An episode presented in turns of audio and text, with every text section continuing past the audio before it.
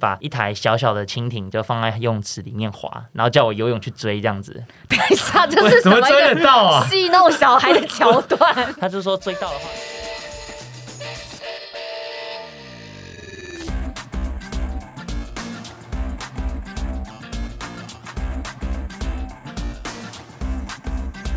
迎来到这一集运动人的 Pancake，我是 Windy，我是老吴，老吴，你知道我一直都算是学习能力蛮迅速，不一定是可以很深入，或是可以学得很好，可是我算是一个可以很快上手的人，因为这跟我的工作有关系。毕竟你是外景女铁人来着。对，因为外景会接触很多不一样的东西事物嗯事物，比如说有的时候是手作，有的时候是运动项目。那为了要快速的拍摄、快速的收工，所以我们就会像宫崎葵一样，写轮眼赶快把它学起来。对对对对，赶快学这样子。在我所有外景接触过的运动项目当中，几乎每一项我到最后都稍微可以成功。对呀、有你不会的吗？呃，没有没有失败，呃。只有一样失败，其他大部分，比如说冲浪，哎，我也有站起来几秒啊；嗯比如说水上钢铁人，我也站起来几秒啊；比如说缆绳划水，我也真的有成功过，等等这些。当然，其他就是什么独木舟啦，或者是呃有一些水上活动，就更不用说了。但有一项运动，我真的从头到尾没有成功。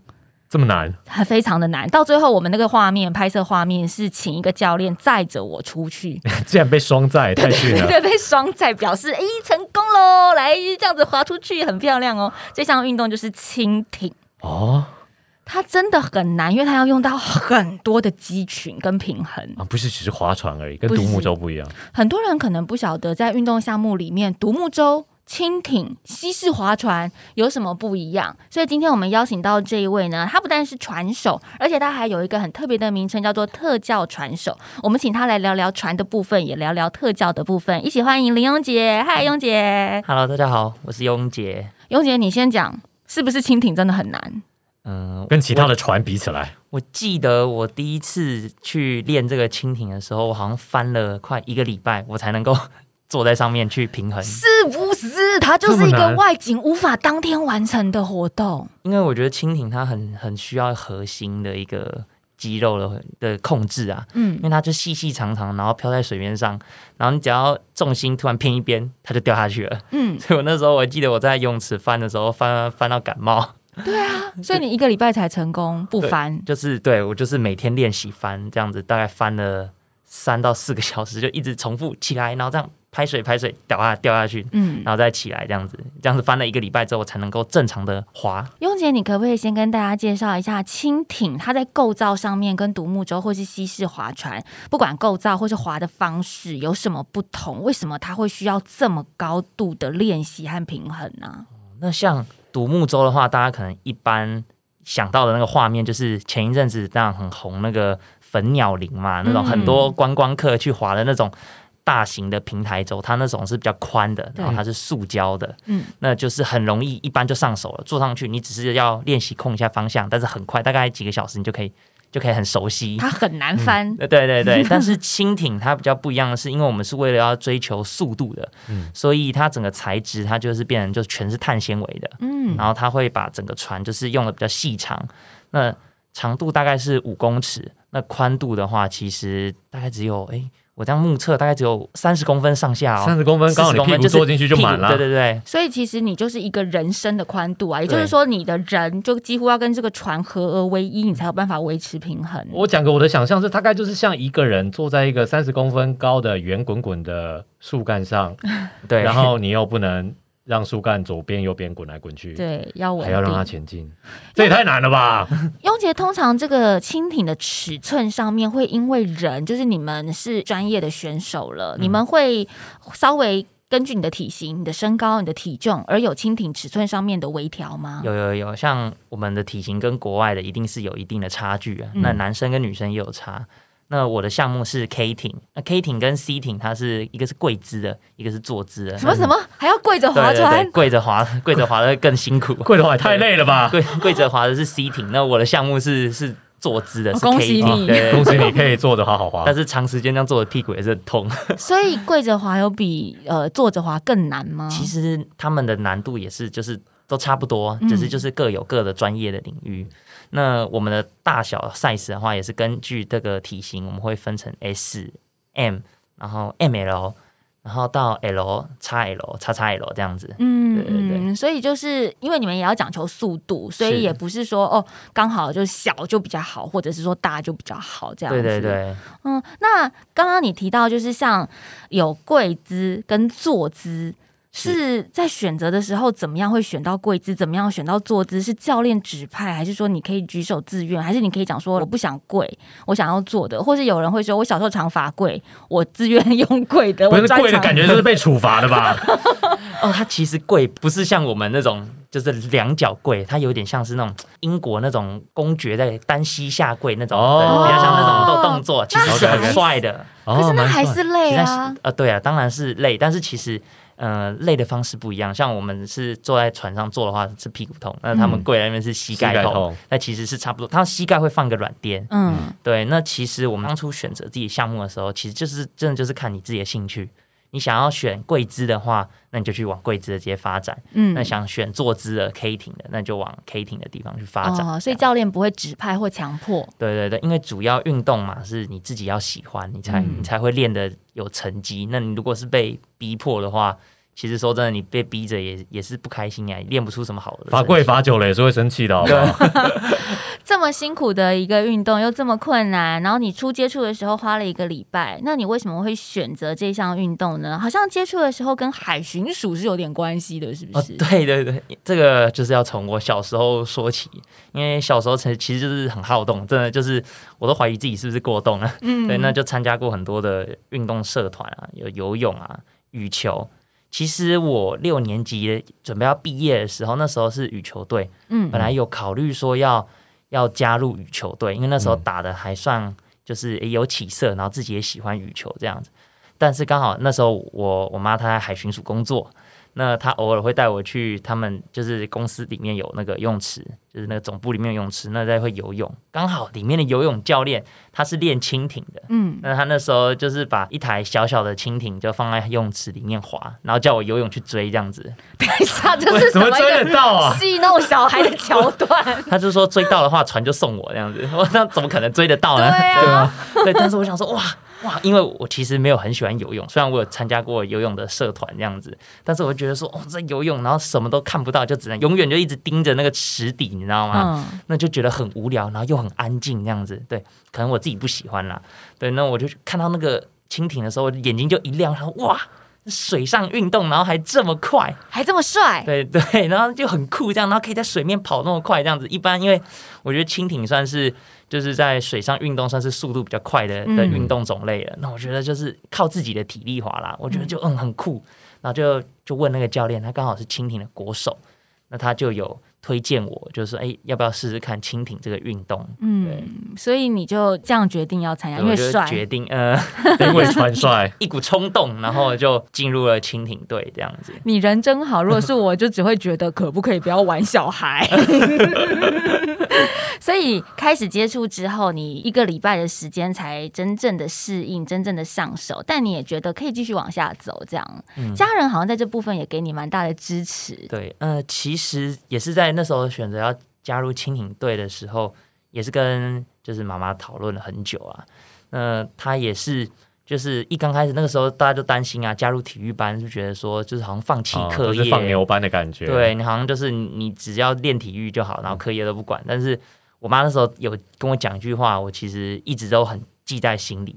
她说：“我们进入体育班，我们加入青年队，不是因为我们念书不好，是因为你喜欢这个运动，嗯所以你才选择去进入体育班。嗯就是因为这句话，所以我觉得进入体育班之后，我就没有放弃课业啊，我就是想办法尽量的去在我休息的时间，我去把我的书去补强，这样子念书念我的学业。那也是进入体育班之后，我才发现，哎、我念书的效率有好像比较好。因为念其实念书时间就越来越少，被压缩很少，嗯那我就会尽量用这个时间去补充啦，补充自己就是没学到的知识。那刚好也是体育班让我就是在，因为我其实在国小的时候课业不算是很好，大概就是中间，然后偏下一点点。就一进到体育班之后，哇，我就跳到前三名，我想哇，哇我好像好像好像很聪明这样子。但其实没有，只是因为啊，大部分同学也都是啊，读书也都是啊，没有很想要读，就来体育班这样子。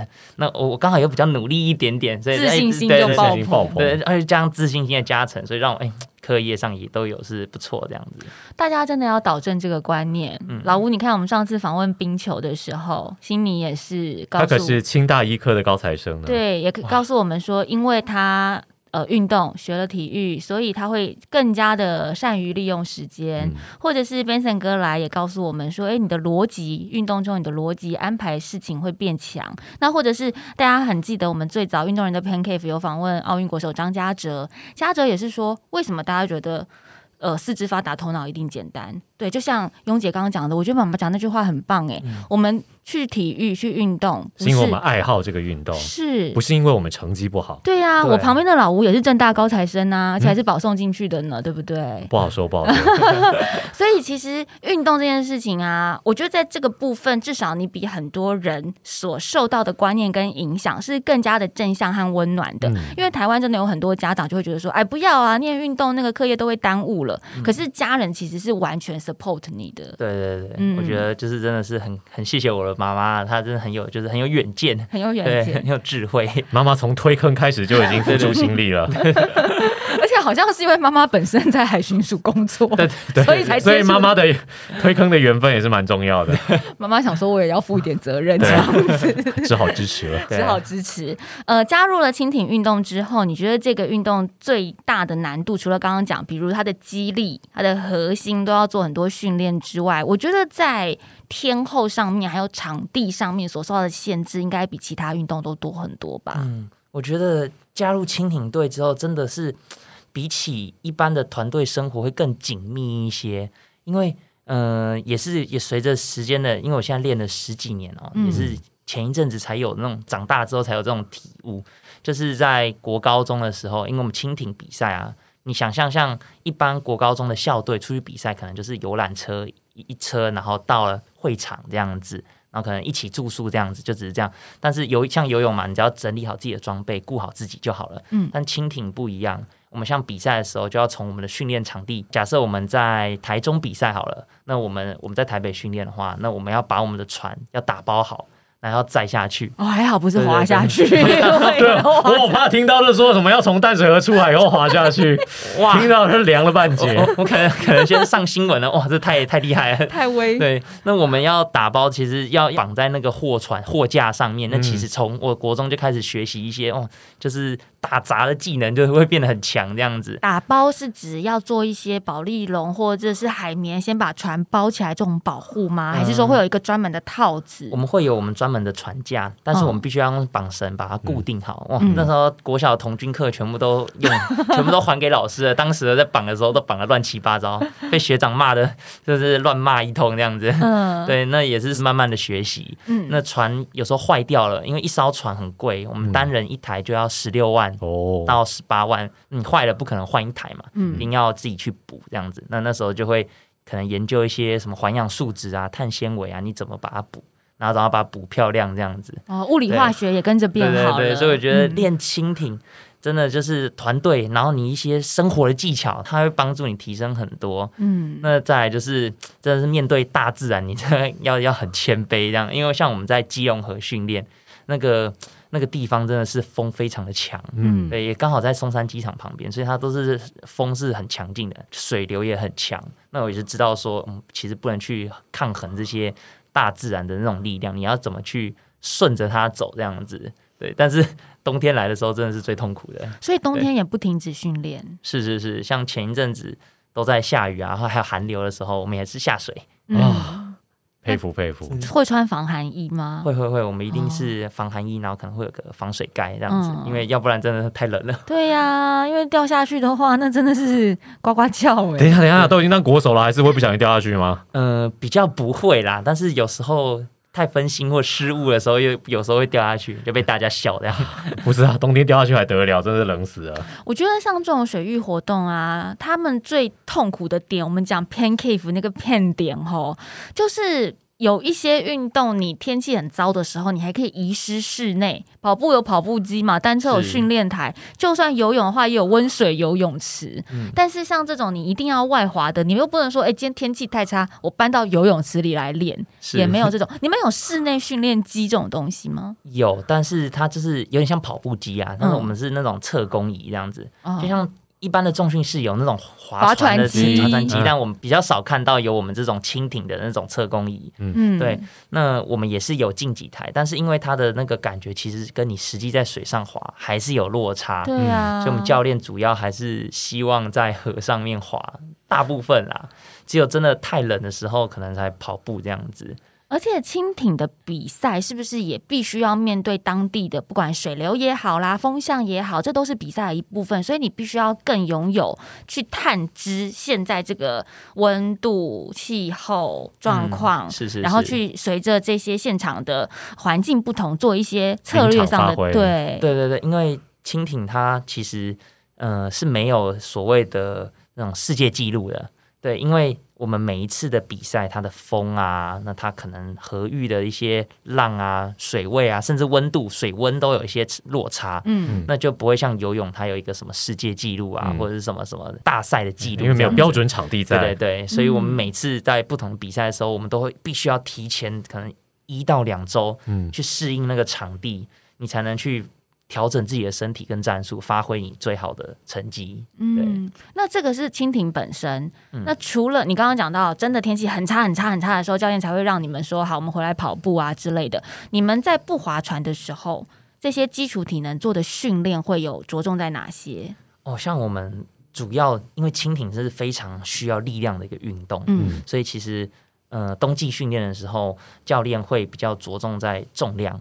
啊，还有跑步、有氧这样子。那嗯呃，划船的强度可能就会下降一些。那像我们有一个动作，呃，非常特别，一般就是只有蜻蜓练蜻蜓的，一听就知道，就是是趴啦，啪一般啪啦啦，就是一般你们也听过卧推，对不对？对卧推，只是反过来我们变趴着用拉的这样子。哦，非常特别，因为而且我在就是坊间的健身房，其实真的这个项目的那个器材真的算是很少，比较少见。我看过，他需要用器材来辅助，他是不是要在罗马椅上面做？呃，它算是一个平的板凳，嗯但它下面是空的，嗯那下面就有一根杠，就是杠铃，你可以把要把它拉起来这样子。我觉得我好像做过。对，健健身工厂有，对对对对对。嗯，啪啦。这超冷门的机器吧？我那时候应该是用罗马椅这样子，嗯类似罗马椅，然后再用杠铃去对拉。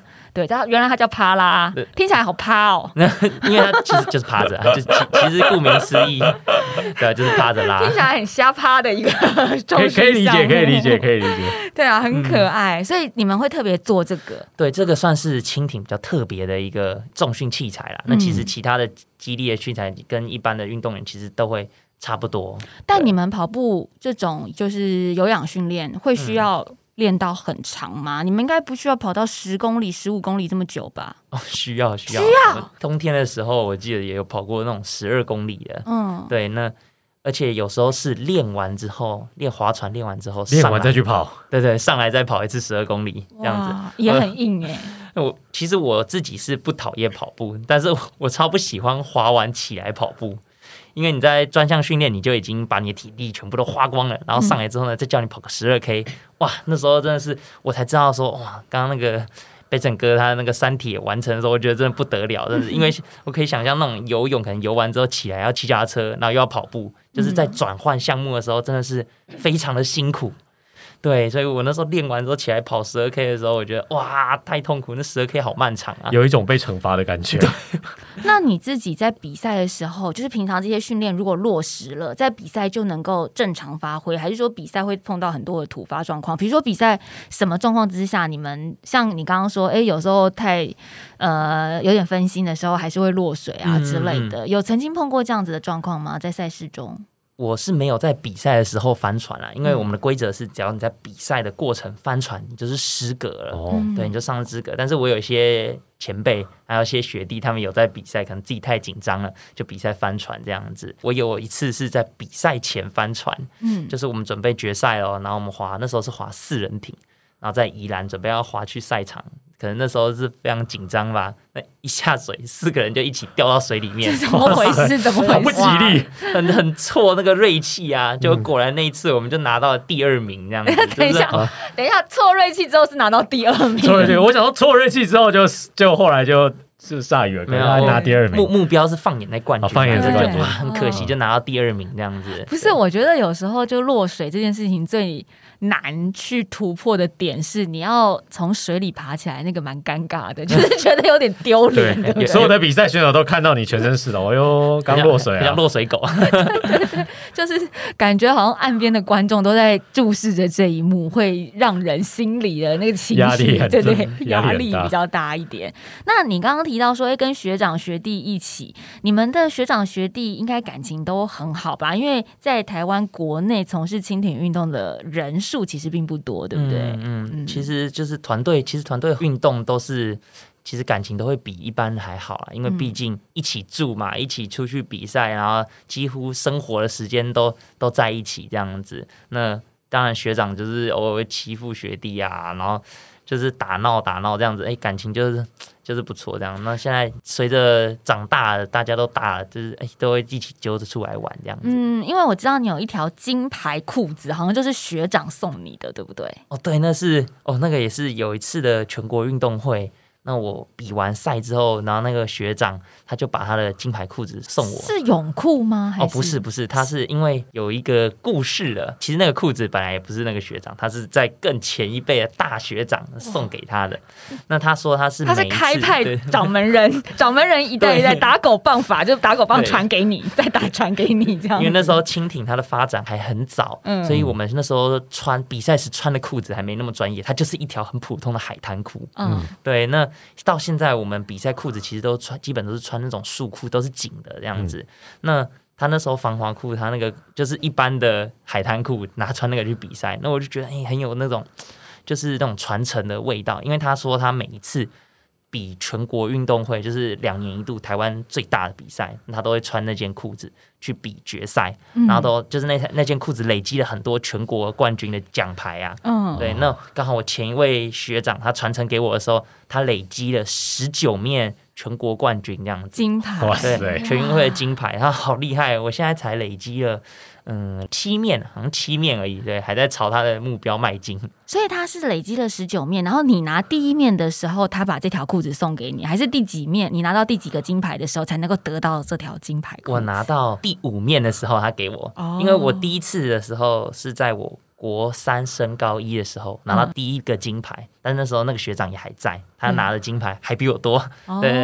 然后第二次我都没有拿到，然后辗转，所以我等了四年。嗯对我第一次金牌到下一次金牌的时候，这四年。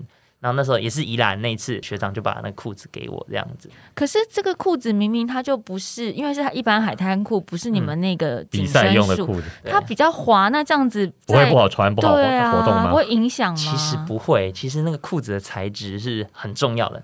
虽然它看起来海滩裤啊，只是浪浪的，但其实滑起来真的就是就是古人有古人的一套的那种，只是古人的智慧啊！对对对，先人先人，不能说古人先人这样子。对他们还是其实是好滑的，只是可能在设计上、造型上，就好像哦，好像是来海边冲浪的，就没那么专业，没那么帅这样子。那其实，在使用上真的是就可以看得出来，呃为什么那条裤子是金牌裤，所以那条裤子其实是有它在就是功能上加成实力的作用对啊，它是有优势的耶。没有啦，其实还是选手的实力吧。哦，是选手的实力。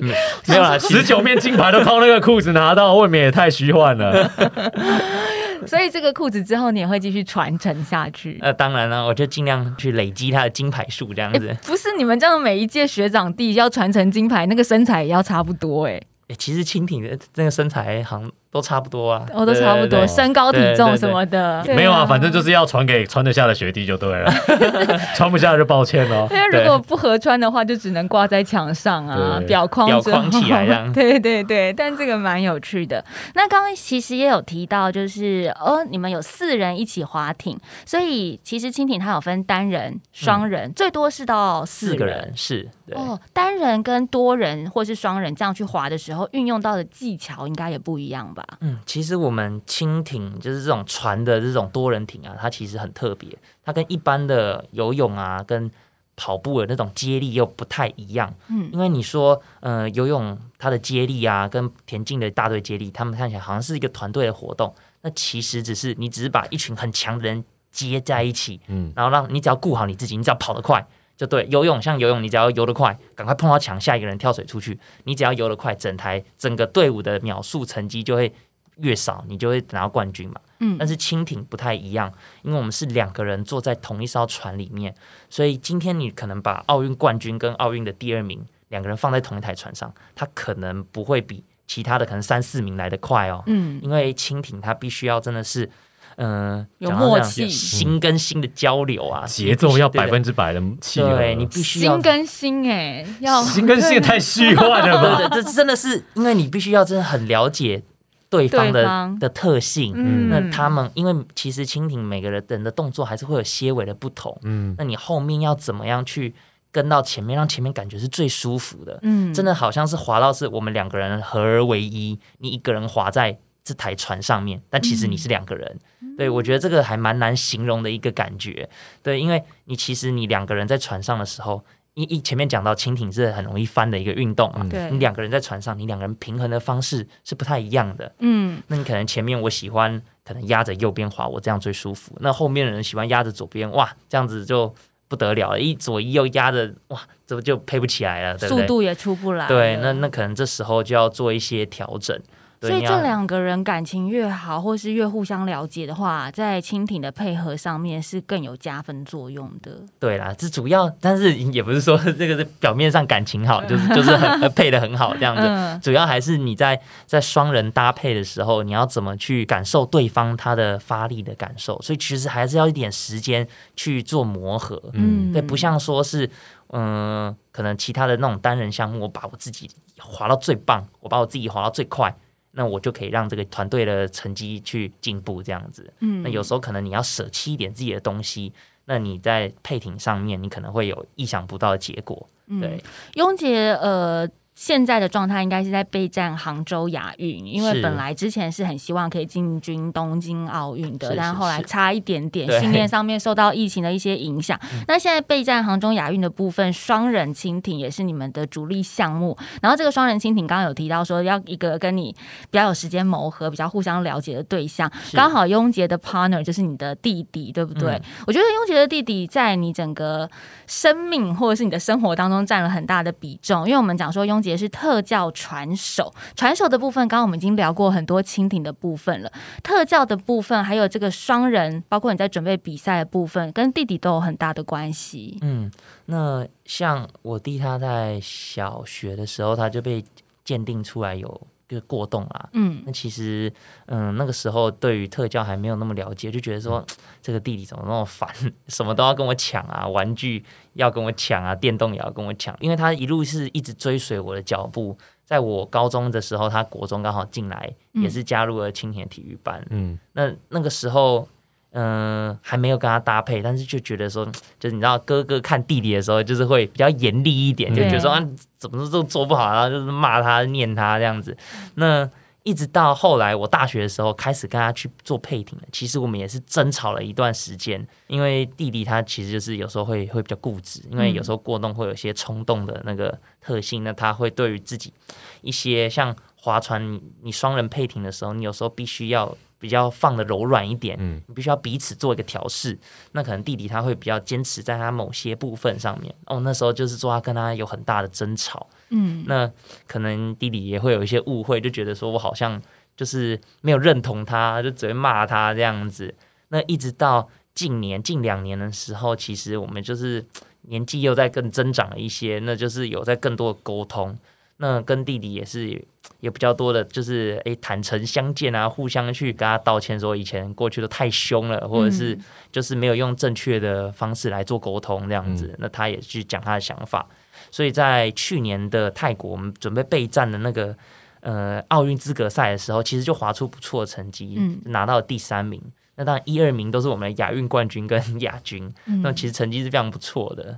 对，那现在跟弟弟搭配也是越来越好。嗯那我们当然是期望能够准备为就是拿下杭州亚运的，可以拿到不错的成绩。嗯对，你后来就是有去选择特教这个专长或者学科，也跟弟弟过动这个倾向是稍微有点关联的吗？哦，对，我们大学的时候，我那时候大二，有就是师培啊，他来我们的班上做那个一个做广告，就是问有没有兴趣的喜欢来念特教或者是小教的，我们学校刚好这两个，嗯小教可以来参加这样子。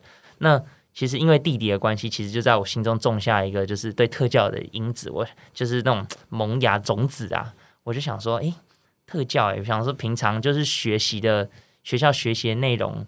嗯，都都跟体育比较多。嗯那我想说，诶，学一些不同的领域，就是起始点，就只是想要说让自己有一个更多的知识，这样子、嗯更多元一点。嗯，所以就就踏入了特教这个领域，就诶念着念着就当上老师了。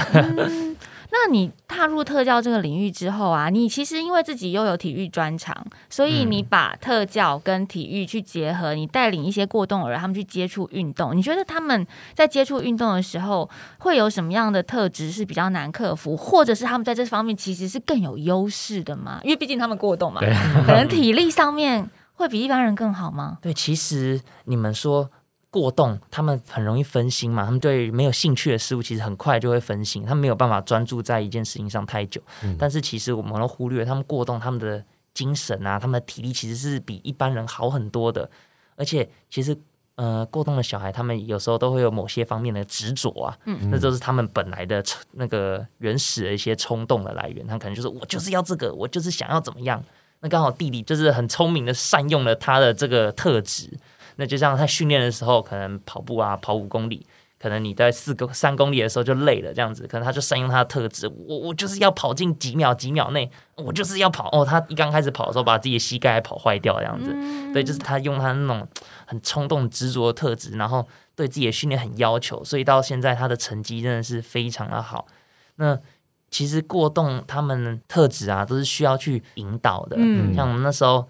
嗯，我们在大学的时候实习的时候，去过给过动的小孩体验，但是我们是给那个启明，因为刚好台北市立大学它对面就是启智学校跟启明学校，嗯那我们就让看不见的小孩去体验，说他能够在水上去做划船的这个运动。嗯那其实他们的也是就是蛮喜欢的，也是受到不错的回响。对，哎、老吴，你有没有觉得听雍杰这样讲，我们其实 体育圈、铁人圈也蛮多，就是稍微有点过动特质，就是很执着。我没有，我觉得百分之八十都是啊。百分之八十，他们要不要去检查一下？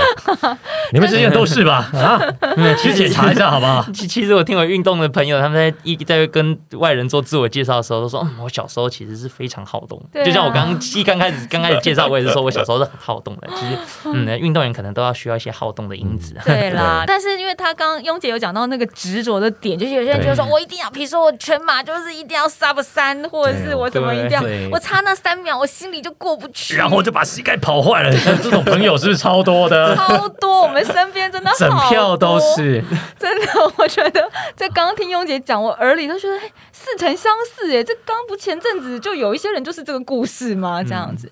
但是你自己在特教这个角色上面，虽然你说好他们来接触运动是好的，那他们的精力也有所发挥，可是你是老师，你必定也会历经很多在教学跟引导的时候，呃，因为过动儿可能有时候他们专注力比较不够，你要去教导他们一些事情或是技巧的时候，是不是就比较难去稳定或者是控制他们可以吸收你所教的这些东西啊？主要我在教学现场，其实最大的一个困难点就是引起动机啊，因为嗯学生他们会对。就是他们会认为说他们学的东西，他觉得跟自己的生活不贴近，无聊就嗯无聊，觉得不然后就是重要对，那当学生无聊的时候，就怎么样开始捣蛋？嗯，对，就会开始哎，可能乱跑啊，或者是就是乱玩东西这样子。那要怎么样去想办法引起他们的动机？就是我觉得身为老师一个很大的挑战跟功课啊。对，你要去了解，因为特教的话，它就是比较专注于个别化的教育。那你每个孩子都是不一样的，所以其实我那时候班上同学才四五个，然后我就忙的忙到不行，嗯因为每个同学都要不一样的东西。嗯那可能你在协助 A 同学，你可能在教他的时候，哇，B 同学愣住了，你把他放在旁边，哇，他就他就开始捣乱了这样子。那你赶快赶快处理好 A 之后，再处理 B 同学的时候，A A 完成他的工作了，哇，又开始捣乱这样子。所以我常常会这样分身乏术，对对对。所以你通常的特教老师一位的话，你会有五个呃学生需要你照顾，大概比例上是这样子。那像对差不多比例是这样，但是我们学校比较大啦，所以一个老师有时候一堂课会照顾到嗯九到十位学生，好那很不容易对啊，很不容易，很辛苦。嗯可是担任特教老师的这一个职业，有没有也倒回说，在你运动上面对你有所帮助？因为应该会需要很多的耐心，或者是像你讲的，你要为他们寻找动机，你可能就必须有更多的思考。那他会回归到你运动这件事情上面，给你一些不一样的想法吗？其实运动这 跟特教，我觉得两个连结是一方面，我是想要帮助呃特教孩子。我的起初是因为运动，嗯、它其实是可以帮助我们过动的孩子，他会嗯提升他的专注力。嗯因为我们运动完之后，其实会大脑会分泌一些脑内啡啊，然后还有一些其他激素。对，那那在透过这些方式的时候，其实有时候我在思考的时候，我一方面教他们，就是把我运动所学的可能带入他们的教学里面；那一方面，我觉得多方面的思考也会帮助我在一平常训练上面，因为我们训练其实是非常枯燥乏味的。嗯，那其实有时候你时间久了，你有时候会有点倦怠。嗯那我觉得在教学上面，有时候会给我一些启发，让我重新再回到训练场上的时候，我也会更珍惜这个训练时光，这样子。嗯那可能在我一些技术动作上面也会有一些调整，对，可以让我更进步，这样子。还是说会不会就是学生们把你搞得精疲力竭了？你就想说今天这课表我不想练了，觉得好累哦。其实有哦有，我记得我第一年进学校的时候是最不适应的，嗯因为就是从呃选手，然后转成就是斜杠的身份斜杠青年，嗯又要练又要又又要要教学，教学。那时候刚开始是最辛苦的，因为有时候要客服班嘛。嗯然后那时候是冬天，就是第八节，大概下课的时候是五点左右。那我赶到训练场的时候就五点半了。那其实因为一直以来我对自己其实算是很自律的人，那我要我自己一个人练，没有教练盯也没关系，我也不会偷懒这样子。嗯但是我觉得那时候最辛苦的不是自己一个人训练，或者是面对那些寒冷的天气，而是因为就是我一到场地之后，那队友们都已经练完了，然后就有说有笑的扛着船上来，而我自己要孤零零的扛着船，然后走下去，这样子，就是跟他们是一个相反的画面。对，然后就看着那个河，然后已经是太阳已经是已经准备下去了，然后天空就那样黑黑的，然后你要滑向那个河，河又没有路灯，很黑这样子，我觉得那个是最痛苦，然后就觉得心里就是好孤单那种。好电影画面超有画面的，滑向无垠的黑暗。对，然后配乐还噔后噔，万念俱灰，然后也没有人在旁边陪你，那种是一个人奋斗这样，那种孤独感真的是非常重，你知道吗？嗯。你与其说就是我自己来，本来就习惯一个人，那你可能还不会觉得那么那个，但是我毕竟是在团队生活的，然后突然又让我看到说大家都练完了，大家都很开心。休。息了，对，然后我还要才我才正准备要下去喘这样子，我觉得哦，为什么我要面对这些这样子？其实那时候练一练的时候，其实也是有一点有一点小崩溃啊，还在河面上就是还是偷偷哭，还偷哭，天哪，太辛苦了，哦。就觉得回家就是也是跟家人也，我妈也是给我鼓励支持，她说这可能是过渡期啊，习惯一下，你可能就会慢慢适应了。对，你看雍杰的 pancake 啊，就是已经很痛苦了，就他 pancake 还比一般人更 pan，因为那个蜻蜓，就一边 pancake 还要一边平衡，有没有？就对我在偷哭了，但我要平衡，我还不能掉下去。哭的时候还不能落水。落水更冷更 pan，这样晚上掉到基隆河，我觉得好可怕，我太可怕了可好可怕。怕哦，太可怕！但我要讲一下，我觉得掉在基隆河里面，可能比掉在迦南大圳里面好一点，因为我那时候划蜻蜓的时候是去迦南大圳划的，嗯因为迦南大圳那个水水里面很急，不是不是吗？都泥巴嘛，对，都泥巴？好好迦南南大圳是灌溉，哦。所以它里面不但是泥巴，而且是很肥沃、丰饶的泥巴，所以你掉下去之后起来，你就是身体会很臭，就是觉得跟掉到肥料里面有点接近这样子。所以基隆这样想一想之后，就可能好像好一点。心宽许多。基隆很不错的，心宽了，心宽了。